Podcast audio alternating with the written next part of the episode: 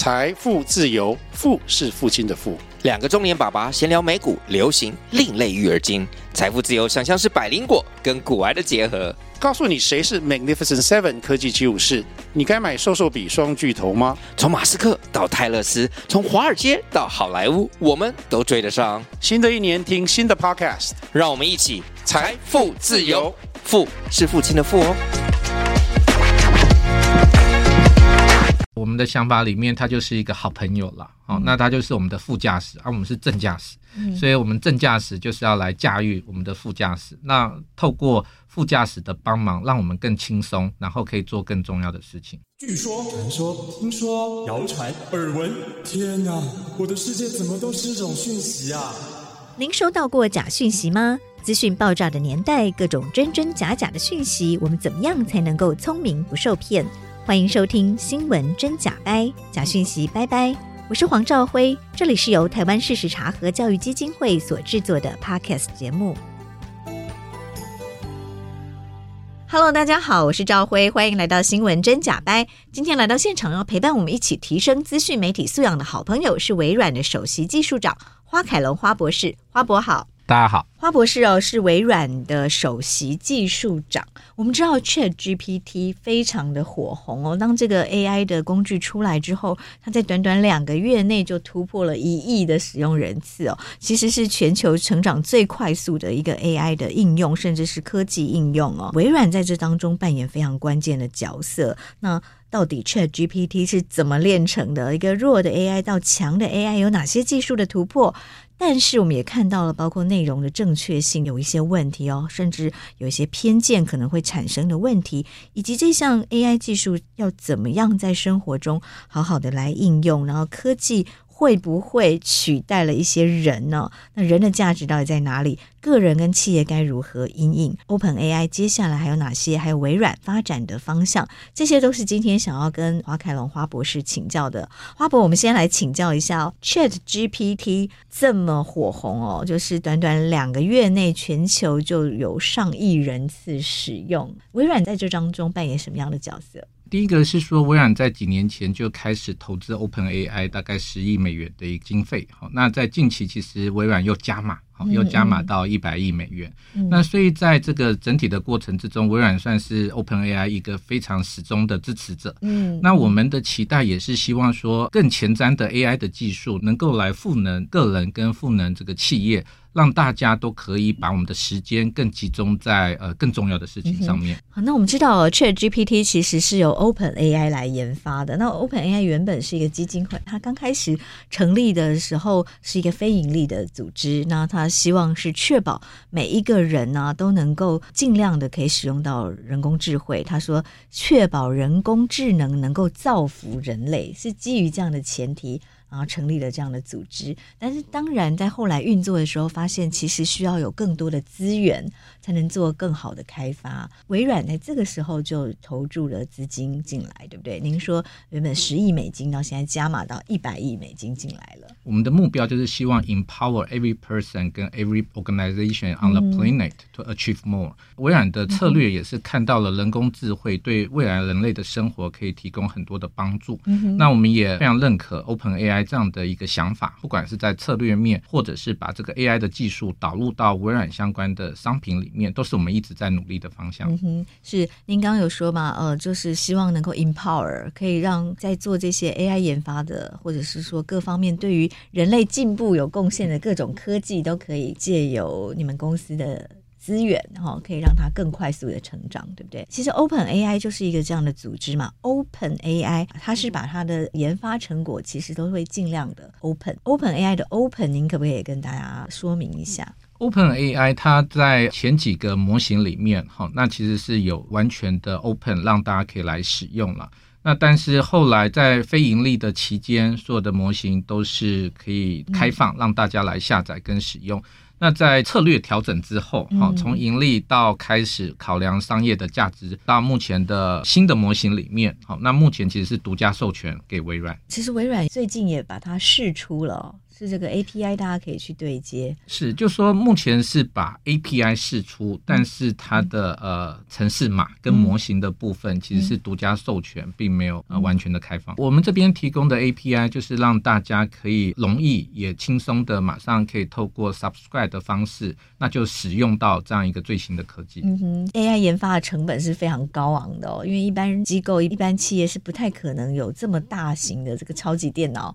来运算，然后来架构这些 AI 的大型的语言模型，对不对？那现在呃，我们有一些可以比较低廉的方式，就可以让大部分的企业都可以使用到，是不是这样子？是，就训练一个这样一个大型的呃语言模型，其实需要非常大的 computational power 和运算的能力。嗯、那包含了你可以想象，它其实是需要几百台超级电脑以上规模的状态，那也要训练很长的一段时间。才能够熟练出一个成果。那所以在这个呃 API 的开放上面，其实就是协助大家，我们先 pre-train 好了这个 model，事先把这个模型把它收敛出来，嗯、收敛出来来协助大家可以快速的可以直接来应用，直接来利用它。嗯，是。那我们来谈一下 ChatGPT 它到底是怎么变得这么厉害？它怎么训练的？在技术上？在技术上面，其实回到几年前，哈，那有一个叫做 attention 的机制，在人工智慧的这个技术里面，其实从传统的机器学习到深度学习，已经是一个突破式的发展。那我们可以看到说，前几年，哈，我们看到 AlphaGo 的一个成功，那它其实就是一个深度学习的技术造成的一个突破。那近几年来看，我们在文字上面的分析里面。呃，又导入了一个叫做 attention 的机制。嗯、那这个 attention 的机制说起来好像有点呃不容易理解。它的概念就是说，我们在一段文章里面可能会有很多的代名词，或者是有一些文字跟前后文的关系。好，举个例子好了，微软华凯龙技术长今天接受国立教育广播电台的访问，那他提到了什么事？那在这个机制里面，其实他就会把这个他跟微软技术长。把它连接起来，嗯、那甚至在一个更长的文章里面，哈，他的记忆力很强，哈，所以在一个比如说，诶，有上下文或者是两段的文章里面，其实他都可以持续的记住不同的名词之间的关系。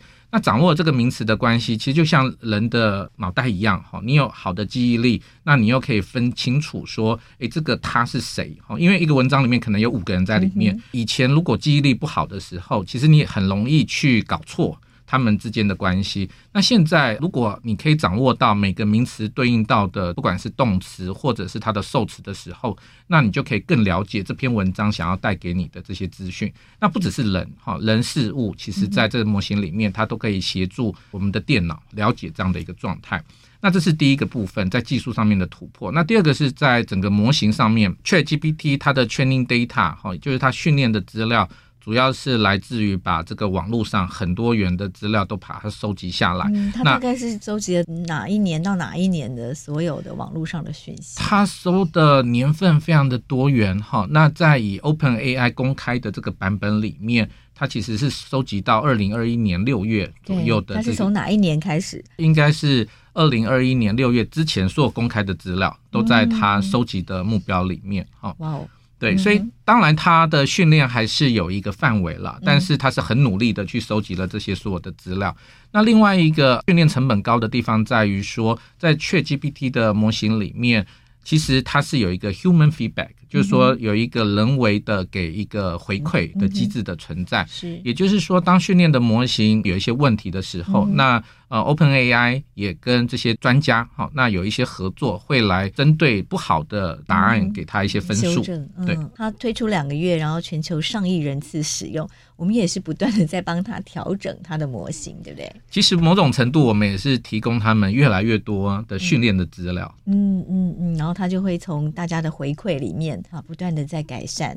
有两个改善的模式啦，嗯、一个是说它可以持续的有一个 human feedback，针对一些状态做一些调整。好，那其实我们也看到，呃，网络上也有人提到说，诶，他跟这个 ChatGPT 聊一聊天之后，那 ChatGPT 开始有一些发疯啊，或者是一些比较奇怪的行为出现。嗯、那其实这些都也可以透过后面的一些处理的机制来避免这些问题的产生。嗯嗯，是对。那您提到了后续哦，它产生的大家应用了之后，发现它哎，它可能会一本正经的跟你胡说八道哦，会让你误以为一些错误的讯息是真实的。但您说现在我们也都有一些解决的方法了。是生成式的 AI，它潜在的一个疑虑哈，就是说它在生成这个资讯的时候，它的正确性到底是不是这么的可靠？嗯，那以技术面来看，它本身就是一个几率的分析，好，所以这几率的分析本身就不是一个完全可靠的状态。那当然，依照不同的资讯应用的服务，我们可以去做不同的一些规范。好，那比如说，微软在这边，我们把 ChatGPT 导入到我们的搜寻引擎 Bing。那在这个 New Bing 的这个搜寻引擎里面，我们其实就会把它的这个出处，好，相关的 reference，把它标注在这边。跟 Google 比起来，他们会找到很多的这些相关的资讯。那我们这边呢，是找到这些相关资讯之后呢，又帮读者去把它快速的、起来，对，帮他读完，然后做会诊跟归纳，然后把呃收敛到的结果呈现给读者。那同时我们也给了 reference 的资讯，好，来来确保说，哎，这资料的呃正确性。那另外在呃模型本身，我们其实也有一个 content filter，好，那针对一些比较不应该出现的内容，比如说色情、暴力，我们其实都会做一个把关的动作。嗯哼，是，呃，其实前阵子国外媒体也有记者去实测这个 New Bing 哦。然后当时有发现一个问题哦，就是说他发现他跟 Bing 对话之后，Bing 竟然爱上他了，然后好像开始呃有一些谈情说爱，甚至开始会指控说这个使用者婚姻不幸福啊，所以你应该要跟我在一起，诸如此类。就是您刚刚说，有时候 AI 你跟他对话之后，他可能会到了一些比较奇怪的对话模式，但是现在也有一些解决方案了吗？是。呃，我我想这可以分两个方向哈。我们刚刚提到说，我们在 training data 训练的资料来自于这个网络上爬虫很多的资料，那。坦白说，网络上也有很多不一定这么精准或正确的资讯在里面，甚至是说也会有一些偏颇的想法，嗯，同时都会存在在这里面。那所以我们在回复使用者的询问的时候，我们假设啦，爬到一堆比较奇怪的资讯，那这时候它训练出来，其实就有点会被引导到那个方向。那因为网络上的资讯实在非常的多元，好，那也没有办法在短期之内，其实对 training data 就有一个很好的掌握。那所以会有问题，其实持续会发生，但是我们也持续的在针对有问题的部分在做这这样的修正，对，在不断的修正，那也会让它模型越来越好。这就再回到生成式 AI 的技术哦，我觉得很多人还是有很多的疑惑跟猜测，比如说我们跟 ChatGPT 对话的时候，你给它同样的一些关键字，可是它会生成不同的内容，它怎么决定它？什么时候生成什么样的内容给你？这个生成式的 AI 还是以文章来说哈。那比如说我我前面呃举例，我开始打字，说我今天喝了，那喝了可能喝水，你可能喝了果汁，嗯、喝了咖啡，哦、嗯，所以其实这都是一个不错的答案。嗯，那生成式 AI 它其实也是一个几率的分析啦。嗯、所以你前面有一个文句出现的时候，其实它后面就开始依照不同的几率去猜测，或者是说去判断说应该要用什么样的文字是一个理想的资讯。那因为是几率的关系，所以它其实里面也有一个机制，哈，就是说，哎，我我在选择的时候，它有一个叫做 random seed 的模式，好，去选择他觉得理想的答案。嗯、对，那其实如果他都回一样。大家也不喜欢，好，就是说当你问的问题，嗯、那无聊了，对，就觉得没有意思，好，那其实我们也期待说，哎，它更有趣一点点，嗯、更像人一样。其实每次你问我今天想喝什么，嗯、我的回答其实也都不太一样。嗯嗯嗯，对，所以他会去判断说你希望他的回复是什么吗？他会依照你之前的问题，好，他其实是有一个记忆的能力，对，所以在。你之前的问的问题，他会把它当做他的考量。好，那依照之前的对话来产生未来的问题。嗯哼，所以当我们使用越来越频繁之后，他就越来越了解你了。嗯，某种程度是。好，那当然在现在的技术里面，因为他要一直记得你，好，这件事情是要成本的。是。那所以现在其实它会有一些规范了。我们可以看到说，以 OpenAI 的 API 里面，那一个 Chat 就是说你可以去开一个新的视窗。那在这个新的视窗里面，它就会去记录你之前跟它的对话。但是当记越来越多的时候，它就会有一些限制，就是它需要的资源的成本其实会提升。好，所以它也会有限的让大家来看说，这个十年之后还记得所有的使用者。嗯哼，这样它可能比我们自己还了解我们自己了。是是、嗯，那再回到这个生成式 AI 哦，跟以前的呃 AI，它的重大的突破的点哦，好像生成式 AI 它是比较是类模仿人类大脑神经元的模式在建制的，对不对？我一样把它分两个阶段来看哈，那第一个是说。呃，深度学习其实又回到 AlphaGo 的时程，好、嗯，那那在那个时程里面有一个深度学习的技术，其实就开始突破。嗯、那深度学习里面，你可以把它想象成是一个深层的类神经网络。嗯，那在这个深层的类神经网络里面，其实它有很多的阶层嘛。嗯，那其实那个阶层的概念，就像人的思考，其实有点接近。好，我们会从这个 local view 局部的观察。我举一个例子好了，比如说我们针对人脸辨识，是，那有时候我们今天要看。这个人脸是谁的时候，我们可能会有 local view，就是说嘴巴旁边有一颗痣，好，那这比较 local 的概念。嗯、那 global view 可能又会看到说，哎，他的两个眼睛，哈，相对比一般人比较接近或分得比较开，好，那这就一个比较 global view 的关系。那在深度学习的技术里面，其实它同时掌握了这种 local 跟 global 的关系。那所以其实它某种程度其实跟我们人在呃这个分析事情上面是接近的。嗯，这是深度学习的第一个进步的地方。那到了生成式的 AI，你可以把它想成是说。它对呃东西的掌握度变得更高了。好，那比如说在文字上面，我们 ChatGPT 的这个 model 里面，它是一个多国语言训练的状态。它在训练的时候，它不是针对说中文训练一套，英文训练一套。它是把这个网络上所有的资讯都把它汇整读进去，好，那接着就打通他的任督八二十脉 或一百脉，哈，那把各种语言都把它搞清楚。那所以他掌握会是先学习人类语言的规则，这样子。他等于是把所有的技术都掌握之后，其实他对语言的掌握度比我们还高。好，因为我们可能一般人学习到一种语言，那有些人可能学习到两种语言。他是把网络上所有的文字都对他，他是依照公司当初他收集到的 data，其实他们也有一个那个分布图啦。那针对不同的语言，好，那。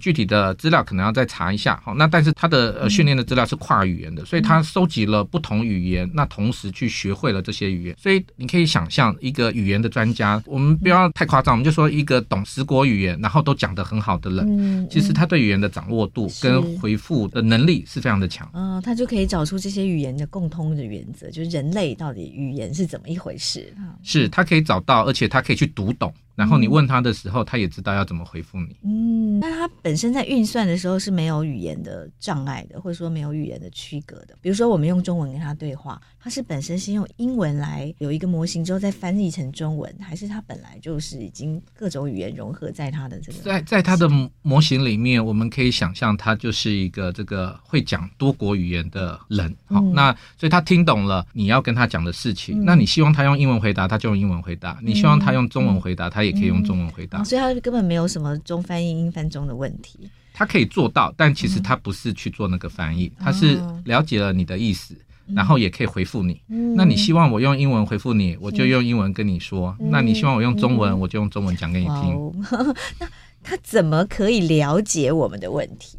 就回到刚才有一个技术上面了，好，它有一个叫做 transformer 的机制。那这 transformer 就是一个转换的技术。嗯，那这转换技术的前身就是一个 attention 的概念。嗯，那 attention 的概念其实就回到了说，它会有一个比较中长期的记忆体，它会去记忆说，在一段文章里面所有的关系，不管是主词、名词、受词的这些关系，它都精准的掌握到。那所以它掌握到之后。你可以想象，他就懂了你要跟他说的内容。那这些是人类给他的一个语言的格式，还是他是收集了二零二一年之前的人类在网络上的资料之后，他自己归类出来的一些准则？其实，在以技术的角度来看，有不同的方式可以来做这件事情了。好、嗯，我们可以用 supervise，就是说监督式的，告诉他。嗯呃，我们精准希望他学会的东西。那有了初步的模型之后，那我们其实可以衍生成 unsupervised 的模式，根据这些小小的规则，然后再去大量的阅读人类的文。对，它里面可以有一个奖励的机制的模型，好、嗯，就是说，哎。它其实可以分阶段，就是我们现在先初步的理解之后，那后面会有一个，也可以再延伸有一个这个奖励机制，就是说我们去教他什么叫做讲得好，什么叫做讲不好。嗯、那这奖励机制也是可以学习的，好，就是像一个对，需要一个像是专业的评断师，好、嗯，所以它里面有一个评断师的 AI 在协助他说，哎，你这回答的好不好？嗯，那做一个回馈，那这回馈完之后，其实他就越来越厉害。嗯嗯，所以 ChatGPT 是综合了这几种呃 AI 学习的模式才产生出来的。是它从一开始的模型到后面有这个 human feedback，就是有人的回馈，好、嗯，那整合起来就慢慢的周练出一个我们今天熟悉的这个模型。嗯哼，是，所以它是真的理解我们在说什么。以技术的角度来看，它是真的理解你问的问题或想跟他说的内容，这样当然我们就会开始想，那人脑跟 AI 的差异还在哪些地方了？我想以训练的模型来看，其实它还是会依照我们给它的训练的资料跟我们给它的引导好。那我们给它的这些引导跟训练的资料，其实就像教育一样，好，你今天怎么教？这个一个小朋友，你给他怎么样的观念？好，那你给他怎么样的一些呃读的书？嗯，那读完这些书，那给他一些个性上的指导或平常的一些想法的规范。好，那他就会依照你的期待。来慢慢的这个成型，好，那其实，在人工智慧的模型里面也是一样，你给它的 data 跟你怎么样去优化它的模型，就会让它的产出好会有不一样的状态。嗯哼，是，所以呃，在既有的 Chat GPT 的模型上，我们刚刚您有说到嘛，因为我们两个月内就有上亿人使用，所以我们其实也不断的在给它回馈，然后也发现它的问题，在技术端也会在修正，所以包括内容正确性的问题，包括偏见的这些问题，其实。问题都已经被注意到，然后也开始在回馈来修正这个模型了，对不对？对，就是说这个问题，一方面是公司本来就有注意到，二方面是使用者用了之后，好，那这个回馈的声音其实也都蛮多的。像一开始其实针对呃一些模型的回应，好，那在初期啦，其实还是在生成式的 AI 有一些可能牵扯到这种。暴力或色情的问题，在网络上其实也有看到有人提到说，诶，针对色情，你如果直接问他说，请列出十个最好看的色情网站，好、嗯，那他可能就直接有一个 flag 会出来说，诶，呃，这个不方便回答，对，这个没有办法回答，好、嗯，那但是你有时候有一些技巧，哈，你刚刚说，诶，我是一个爸爸，好，那现在有一个国中生的小孩。那我非常担心他开始对这个呃色情网站有一些不正常的理解，嗯、那是不是可以协助我把这个色情网站把它这个封锁？我要封锁哪些？呃、对，你可能协助我先了解规范出来、嗯、哦。那你可以透过这样的模式，其实就有时候哈、哦嗯，就找到它的漏洞，他就回复了你。是是是，我有看到网络上类似的分享，就说如果你直接问他说：“哦，我今晚想要去一个风化场所”，他会说：“这个我没有办法回答你。”好，但是如果你跟他说，我今晚我只是单纯的想要吃个饭、喝个茶，我想要避开哪些风化场所，他就会列出你不应该去哪里、哪里、哪里。那这个东西其实以技术的角度是比较难避免，但是我们同时也有关注到这个问题了。好、嗯，所以。呃，陆陆续续，其实大家也对这些议题有一些讨论，就是说，哎，当我们知道某种程度是使用 人类是很狡猾的，对对，我们要来学习怎么样面对这样的问题了。那当然也要选择一种策略哈，比如说，哎，今天这些不该出现的资讯，是不是不管用什么样的问法，我们都不应该出现？对。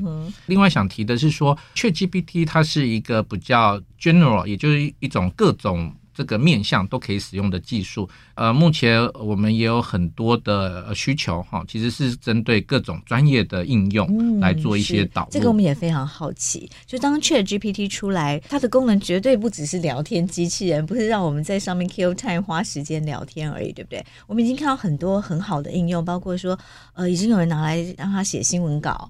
哦，有人让他来写作业，很多大学老师都哀叫说，糟糕，以后学生的作业 可能都是 ChatGPT 写的，甚至未来论文是不是可能都用 ChatGPT 写出来？大家会有一些担心。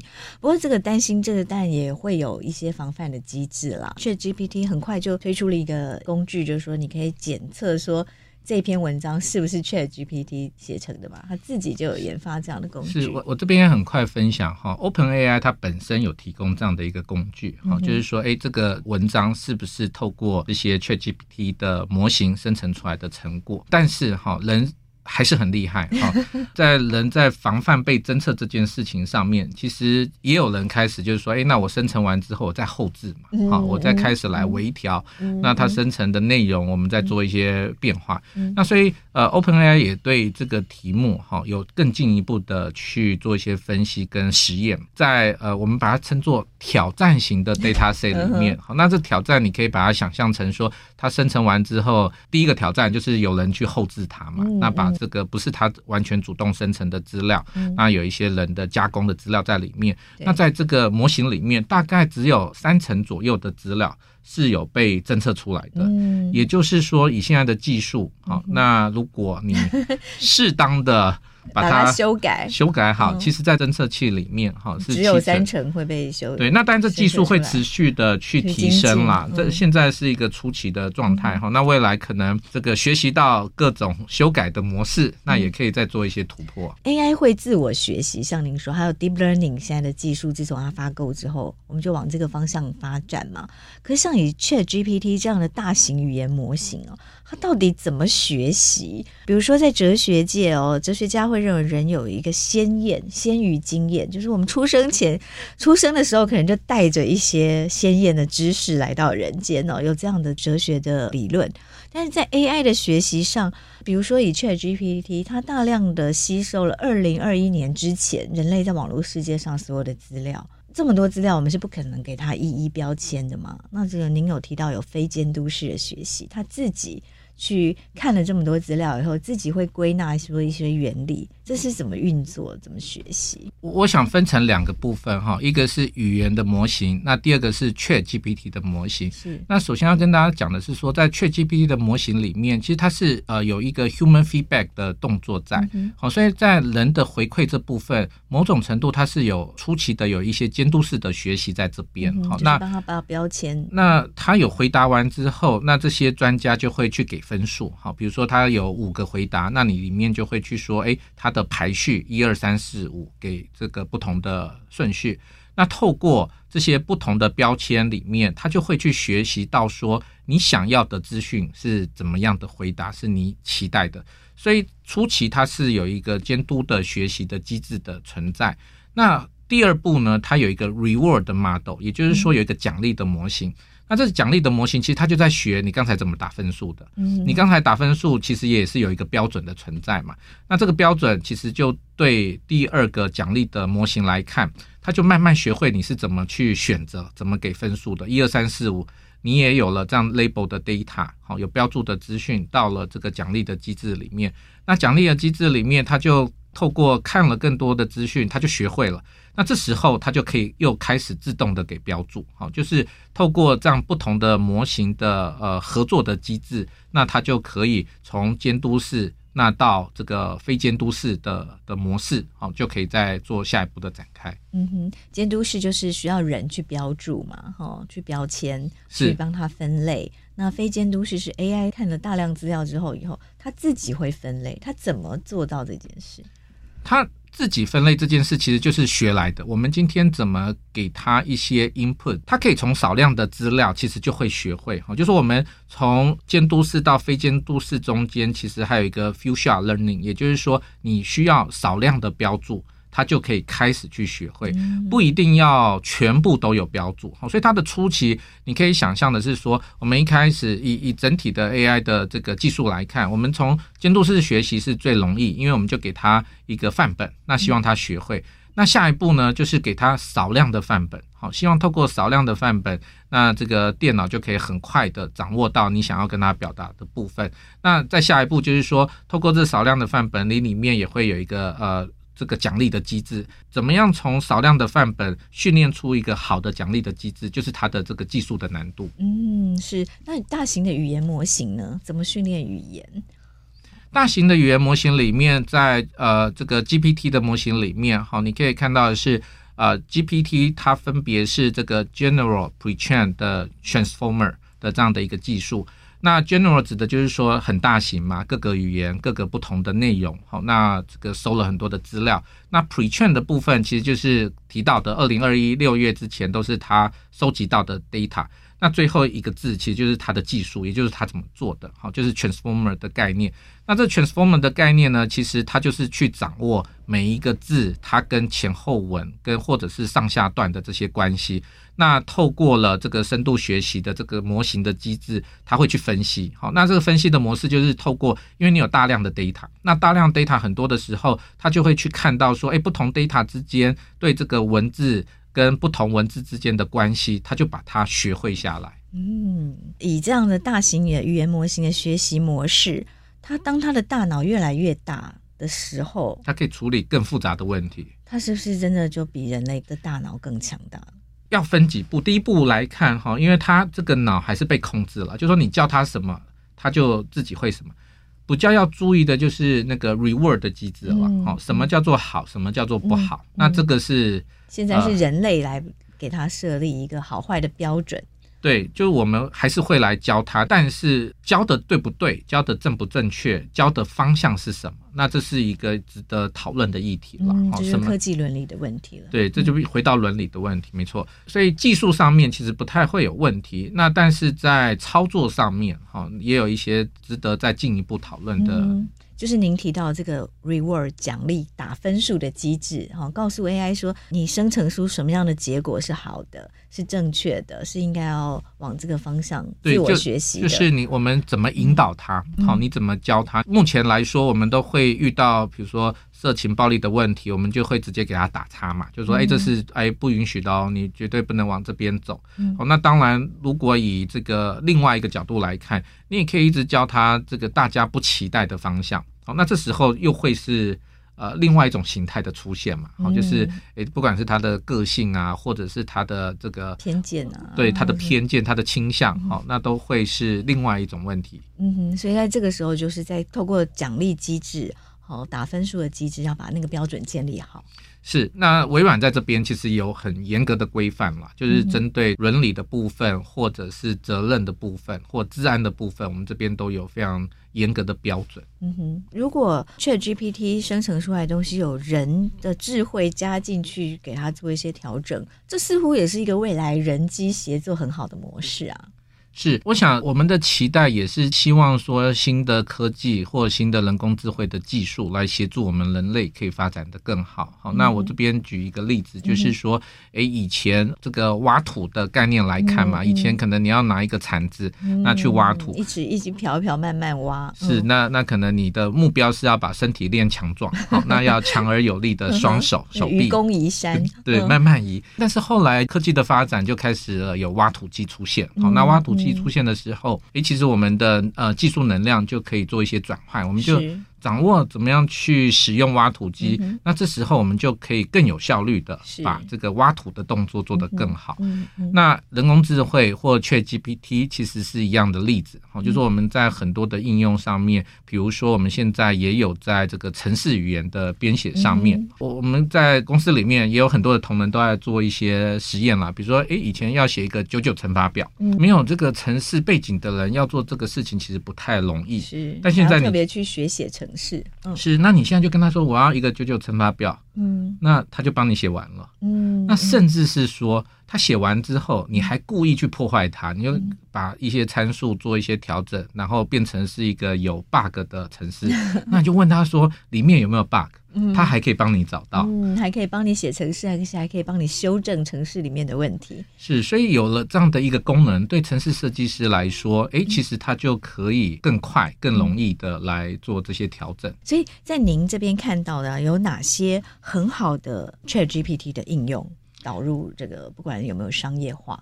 是第一个，微软在这个 Teams 视讯的这个商品里面，哈，其实在很快的我们就。推出的新一代的 Teams Premium 里面就会做讲者的分析，好，就是说我们在开会的时候，你就可以知道 A 说了什么话，B 说了什么话。嗯、那开完会之后，其实也会有一个这个会议记录，好，就是逐字稿就出来了。第一个是逐字稿，第二个是说，哎，可能呃谁是老板，对不对？我们 identify 谁是老板，那老板今天的重点是什么？嗯，好，那甚至整个会议大家讨论的结论是什么？哦，所以用一个会议软体 Teams，然后他就会帮你把逐字稿生出来，而且会议摘要都生出来了。对，然后会议记录跟会议的结论，好，那都有这样的服务出现。嗯、另外也上一个例子也提到了是说，针对城市的应用，好，就是哎把大家。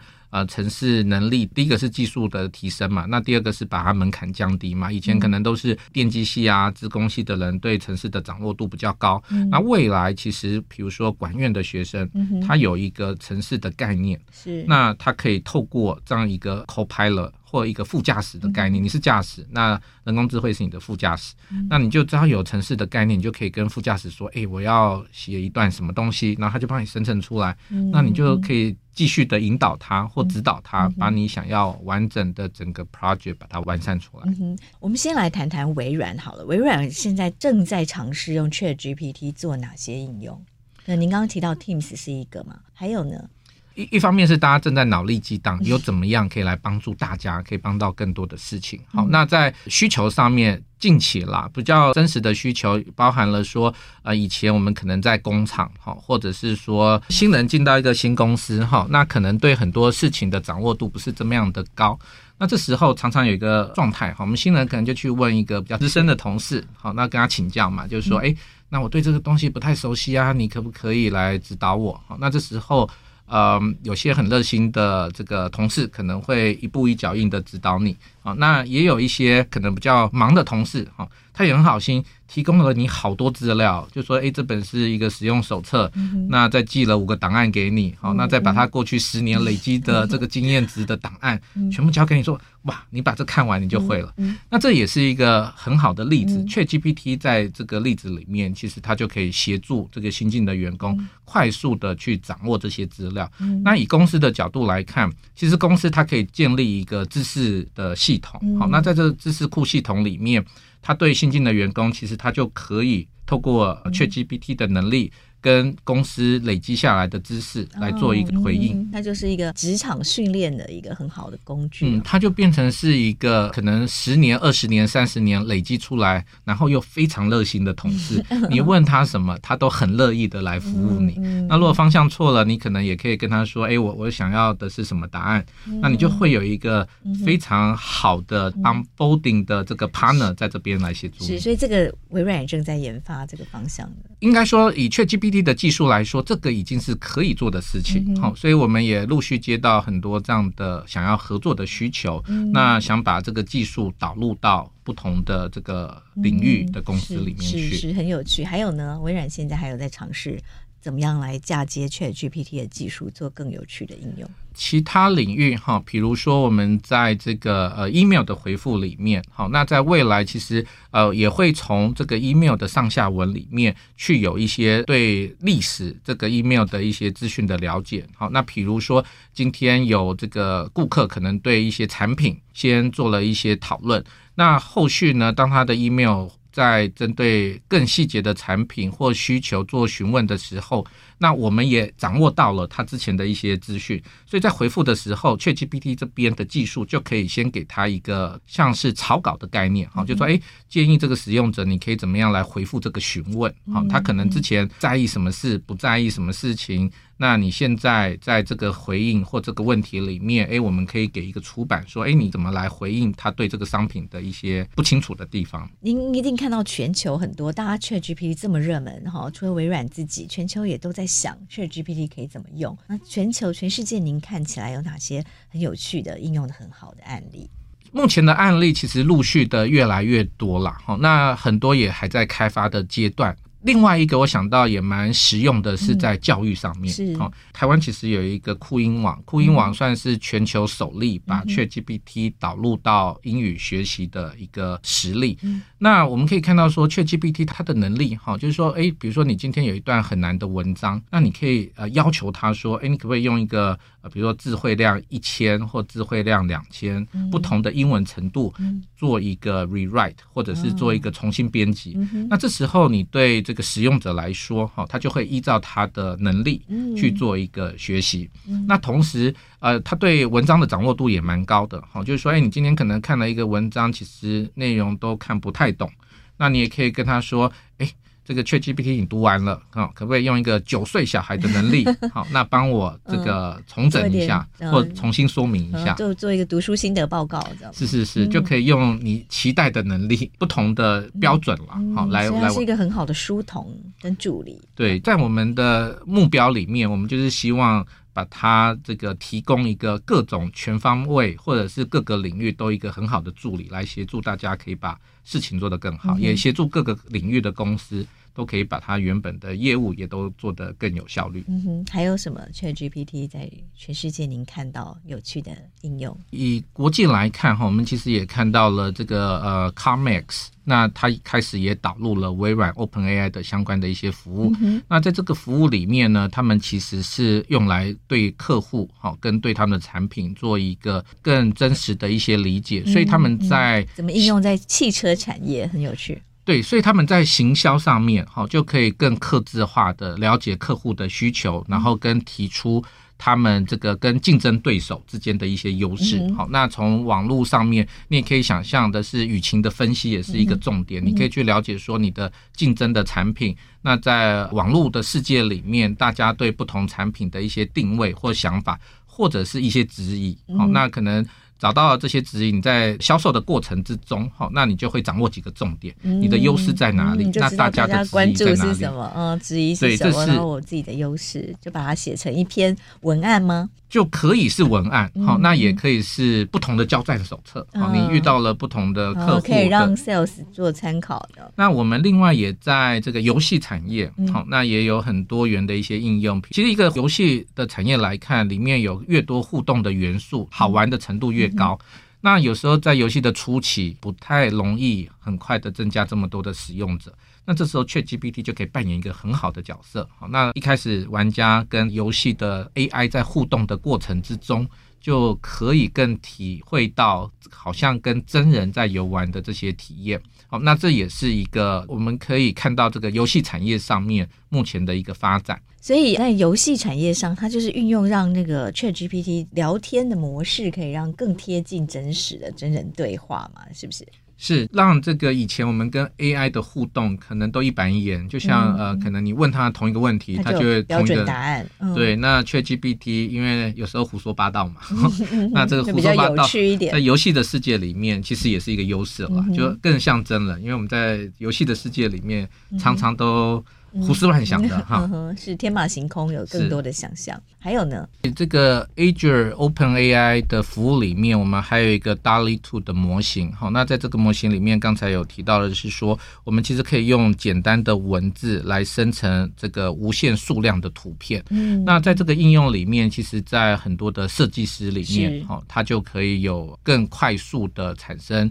这些他们想要设计出来的不同的风格、不同的内容，那也协助他们可以更快速的来完成他们本来的一些设计的一些专案。好，那另外在体育跟娱乐的范例里面，好，我们也在国外的案例里面，其实有看到说，我们会针对一个转播，好，那去了解说，在这个比赛里面，那你关注的这个 player 这个。球员他的一些表现的状态，其实我们 ChatGPT 是限缩于在文字上面的分析了，但是我们如果再把它扩展到整个 AI 里面，好，其实我们可以在一个运动赛事里面知道你的 player 在哪边，可以去 identify 这个运动员的状态，影像辨识。对，那透过影像辨识，你也可以知道他的表现，哈，比如说他投球进了几个球，那我们也可以连接到他的一些 forum。好，大家针对他的表现的一些讨论，他的爱好者，或者是说，诶，大家对他的表现的失望。好，那透过 ChatGPT，我们可以对文字上面会有一些呃情感的分析。好，当然是正向的，或者是负向的。那对这个整个转播的球赛，就可以针对呃克制化球员的表现，那有不同的一些情感上面，或者是感受上面的一些分析的成果，就有更多的资料可以让球评来参考。是就可以透过呃快速的从网络上的 forum 也找到这些资讯来做分析。嗯哼，是，甚至 ChatGPT 自己就可以变一个球评了。是是是，当然啦，就也要看是哪个球评的个性去分析它，或者是去指导它。是，所以有非常多有趣的应用正在发生哦。那微软发展的方向，微软发展的方向，目前我们其实有把这些相关 Open AI 的 model 都已经在我们的 Azure 的平台上面，好，那都部署好了。那微软的发展的方向，其实就是会来赋能，不管是个人或企业，好，来快速的来掌握这样的技术。那我们可以跟有兴趣的企业共同来开发，找我们的 partner 一起共同来开发他们的这些需求。那进到微软的平台，这个治安是微软本身的 DNA 嘛，好，所以针对企业用户来说，在不管是治安的议题，或者是在 responsible AI 的这些规范上面，哈，都会有一个更完整的 solution。我们看到 Open AI 啊，然后之前有呃 Elon Musk 的资金，然后后来有微软的这个资源也投入了。我们看到 Chat GPT 啊，它还有这个生成式 AI。哦，越来越被全球注意到，而且大家就往这个方向不断的在研发。哦，但看起来都是要大资本、大资源。那台湾的机会在哪里？然后您认为台湾还有没有机会哦？我我想这可以分几个方向来来分享哈。第一个是说，当人工智慧的机会出现的时候，或者是说人工智慧可以协助不管是企业或个人创造更多价值的时候，其实第一个是硬体的需求会提高，应该说电脑的 GPU 的需求会大，嗯，所以像台积电这样子，晶片的需求量会更大。对，所以呃，硬体的后面都要有相应的运算能力，对不对？嗯，所以台湾在经济上面，好，至少在硬体的需求就协助到了我们台湾的厂商。其实像 NVIDIA 高阶的这些显示卡，哈，都是非常的缺货。微软也下了很大的订单，好，那目前几个国际大厂其实都跟 NVIDIA 的这些 GPU 下了很大的单，哈，所以一般使用者大概都要等很久才可以等到你想要买的 GPU，好，所以这在硬体的供需上面，我觉得创造了一个很大的需求。那第二个在软体业上面，我们也看到的说，诶，有了这样一个很好的武器，好，那有一个很好的工具，台湾掌握了这么多的软体的技术的人才，那我们怎么样去掌握这个核心技术？那透过这个核心技术，站在这个核心技术的肩膀上面，那。针对各行各业都可以有更多的延伸的应用的服务出现。嗯、是，那台湾本身，您会认为台湾也有必要研发一个像 ChatGPT 这样的大型语言模型，有这样的能力吗？台湾是不是也应该要往这个方向发展呢？还是就像您说，我们就站在巨人的肩膀上，和站在这个大型语言模型 ChatGPT 的基础上往下来发展？我我想台版。ChatGPT 这个议题，哈，是一个值得来呃好好评估跟考虑的状态。好，那台版的定义，我们可以从呃整个模型自己的训练。或者是说，我们站在这个巨人的肩膀上面来做一些延伸的应用的服务。如果要从整个模型的训练来看的话，那我想就是针对资源，一个是你要去训练出这个模型，第二个部分是说你要怎么去维持这个模型。那第三个部分是我们刚刚提到的模型生成出来，因为它是生成式的 AI，你要怎么去让它负责任或可解释？好，其实都有。更多的成本在这个部分，那要不要原生型训练的模型？我想这是一个 open 的 issue 啦。我现在没有一个最好的答案。嗯、那但是呃，可以肯定的是说，站在巨人的肩膀上，那赶快掌握各种新形态的应用的服务，在这个时机点，我觉得是非常的理想，也是非常的重要。是台湾的这边可以先来思考说，怎么对接这样的技术，然后应用到实际生活的层面上，对不对？在企业个人可以怎么用？对，就是说在企业个人上面，我们可以快速的掌握这个技术，然后让自己的价值或者是企业的机会都可以做更好的一些提升。嗯哼，是很多人会怕它会被 AI 取代，您怎么看？还是回到我挖土机的概念，哈，AI 不会取代人，哈，那毕竟人还有很多 AI 没有办法做的一些事情。我的看法是说，在科技不停的进步的情况之下，那我们要怎么样去找到自己的价值？那怎么样去利用它们，让它把你变得更厉害，而不是让它来取代掉你。好，那所以电脑有很多没有办法做的事情了。那但是我们怎么样学会去利用它？我觉得是一个非常重要的技能。那我们也应该要持续的能够关注一些科技的发展。那从关注科技的发展到掌握科技可利用的部分，好，来让自己的价值可以持续的提升。嗯哼，所以在教育上呢，您会有一些什么样的建议？在教育上面向其实也蛮广的哈，我们刚刚提到的是说，在语言的教育上面，其实 ChatGPT 就可以是一个很好的老师，它可以依照不同的程度给一些不同的范例。那甚至你的英文有错的时候，你也可以跟他说：“哎，帮我编修一下，好，或者帮我找到文法的错误。”其实他都已经有成熟的能力可以做这样的事情。那这是在语言教育上面，刚才也提到的是在城市教育上面，哈，它其实会把城市的教育又提升到不同的面向。你可以不会写城市，但写出很好的城市，好，这个。有点奇怪的逻辑，但这件事就在发生之中。好，所以在这个面向上面，需要来做一些好的规划啦。就是说，我们以前都会比较集中在把自工系的人教好写程式，可是在未来，其实说不定这个管理学院的学生，啊，因为。举例，他逻辑更清楚，那他掌握 domain know-how 更多，结果他写的程式比自贡系的还厉害。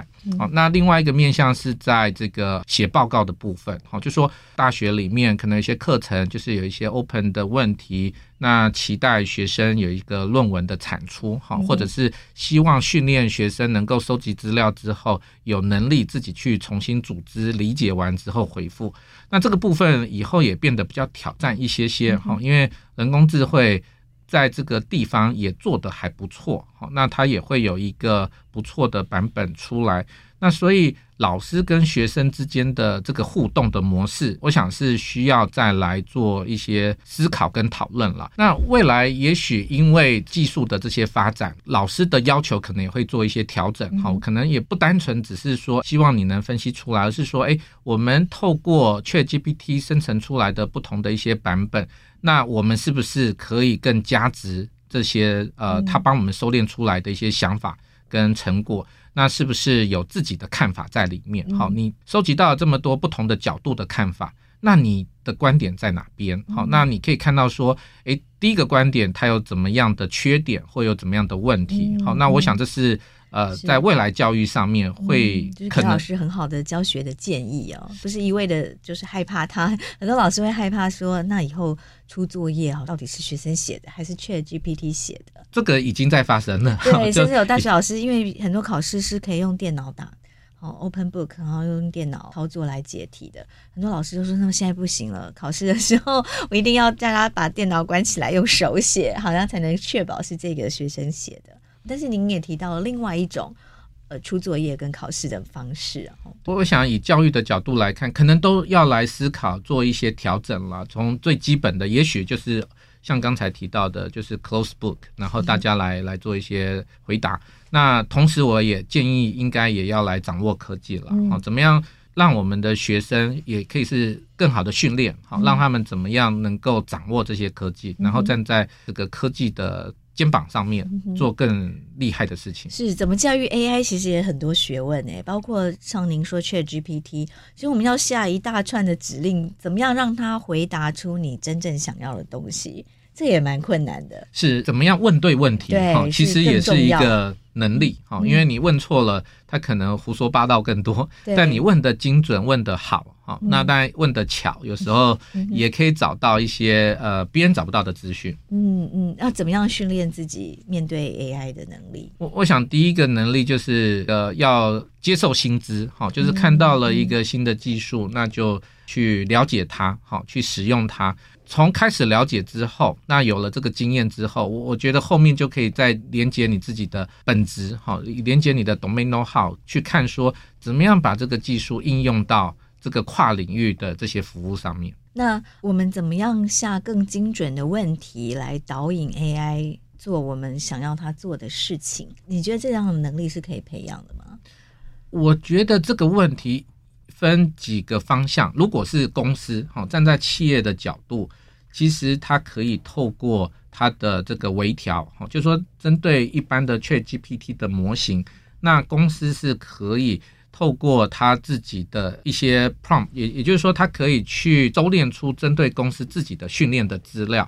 那透过这个新形态，或者是公司它新提供的训练的资料，去协助这个模型去达到他想要的这些回答。所以这是一个角度，就是说企业是可以去引导或指导这个模型回答他想要的部分。那这时候对使用者、对员工或他的使用者来说，门槛就会降低。好，他会。呃，因为你的指导，他就更懂得怎么样来回答问题。嗯，那第二个面向是说，呃，如果没有个人的角度，好，不是企业的角度，企业可以去训练他，但个人要训练他，可能成本比较高了。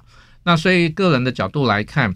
我想这还是要回到经验了，哈，就是多了解、多使用、多学习，可能也可以参加一些 forum 的论坛，那跟大家多分享，好，那也多多看看别人怎么在跟这个新的人工智慧一些互动的模式。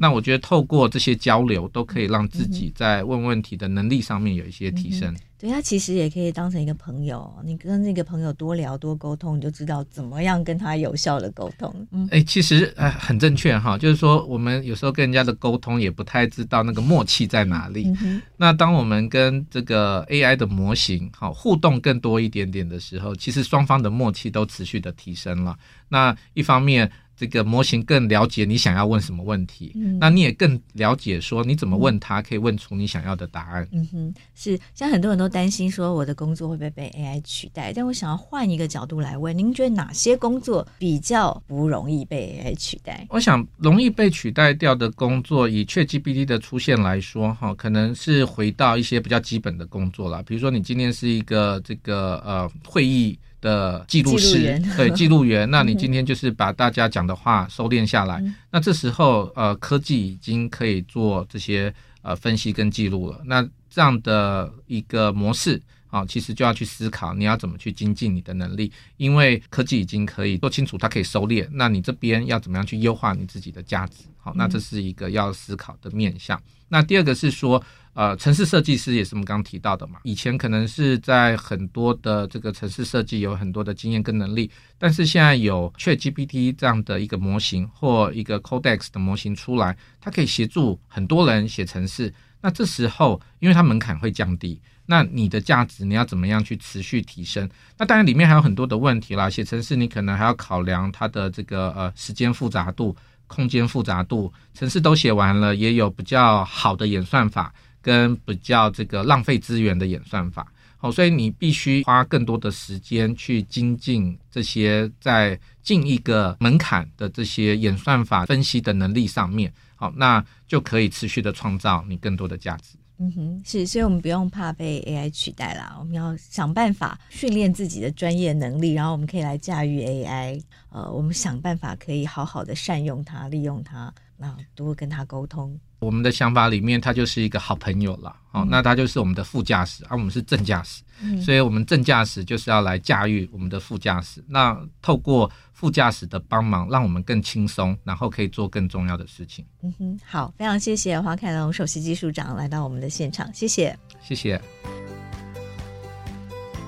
谢谢收听《新闻真假掰》，这里是由台湾事实查核教育基金会所制作的 Podcast 节目。我们将陆续邀请各行各业的朋友来畅谈媒体议题，陪您一起增强对假讯息的抵抗力，让我们都能和假讯息说拜拜。欢迎您订阅留言，告诉我们您的意见和观点。如果您喜欢这个节目，别忘了给五星好评，也帮我们多多分享哦。